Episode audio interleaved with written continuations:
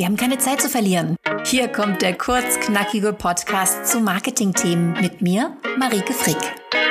Wenn du wissen willst, wie du Journalisten auf dein Business aufmerksam machst, was eigentlich dieses Storytelling ist und wie du mit deinem Business authentisch rüberkommst, dann bist du hier goldrichtig. Los geht's! Ich habe eine gute Nachricht für dich. Du musst das Rad nicht neu erfinden. Das gilt auch für die Pressearbeit. Du kannst dir von anderen Best Practice Beispiele abschauen. Also du kannst gucken, was haben andere schon gemacht, was hat für die funktioniert und dann kannst du genau das Gleiche machen, zumindest es auf dich anwenden. Beispiel 1, Latoflex. Latoflex ist eine Matratzenfirma.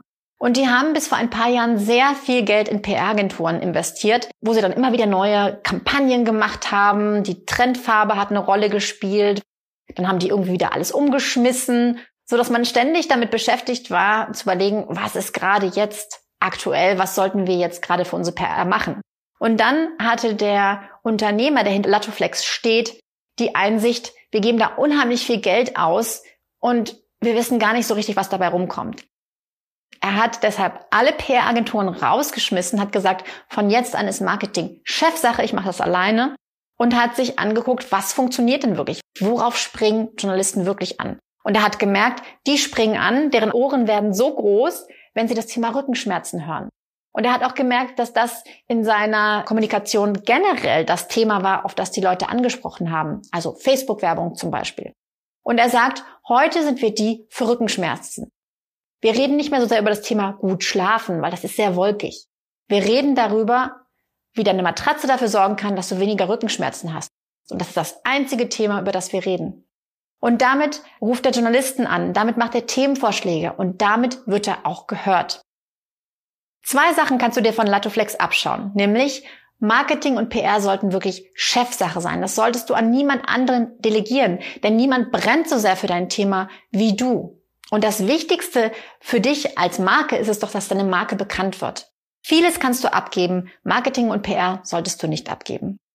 Und das Zweite, was du dir abschauen kannst, ist, dass du dich als Experte für ein Thema etablieren solltest. Das hat Latoflex geschafft und damit sind sie wirklich sehr erfolgreich mit der Pressearbeit. Beispiel Nummer zwei, MyVale.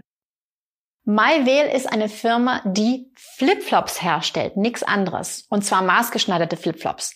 Das heißt, da kriegt man so eine Box zugeschickt, man muss dann seinen Fuß reinstellen in Schaumstoff und dann haben die also wirklich deinen Fußabdruck und können dir einen Flipflop maßschneidern, der genau zu deinem Fuß passt.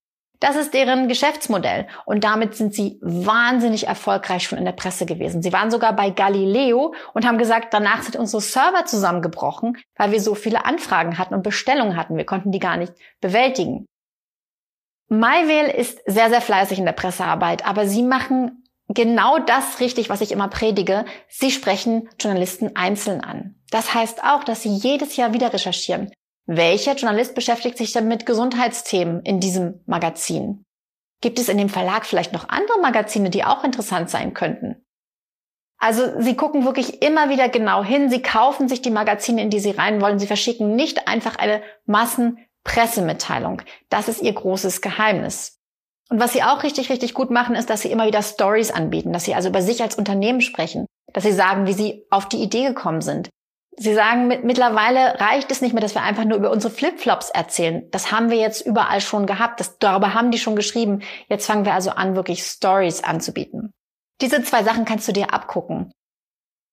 Biete Stories an, die hinter deinem Produkt stehen und verwende viel Zeit auf die Recherche. Also bei MyVale sind das so Fragen wie, wer beschäftigt sich denn eigentlich mit Schuhthemen in dieser Redaktion? Und da musst du die richtige Frage finden für dein Business, für dein Produkt, um rauszufinden, wer sich mit deinen Themen beschäftigt.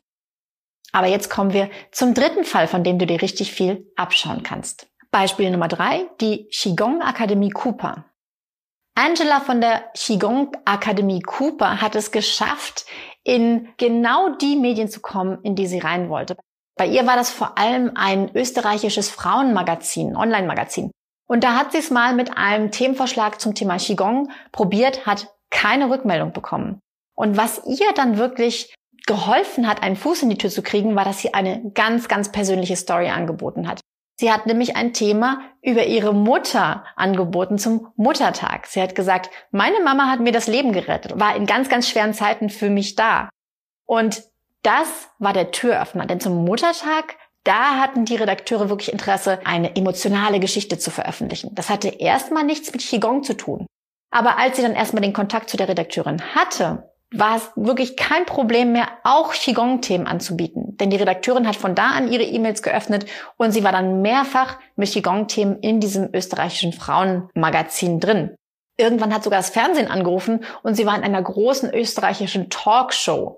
Es hat sich wirklich von alleine dann vieles getan und sie musste gar nicht mehr so aktiv bei der Pressearbeit dabei sein. All diese drei Fälle findest du auch als ausführliche Blogposts auf meiner Seite, wasjournalistenwollen.de. Und da kannst du nochmal ganz genau nachlesen. Ich habe alle drei Unternehmer interviewt und sie haben etwas ausführlicher erzählt, wie sie vorgegangen sind bei ihrer Pressearbeit.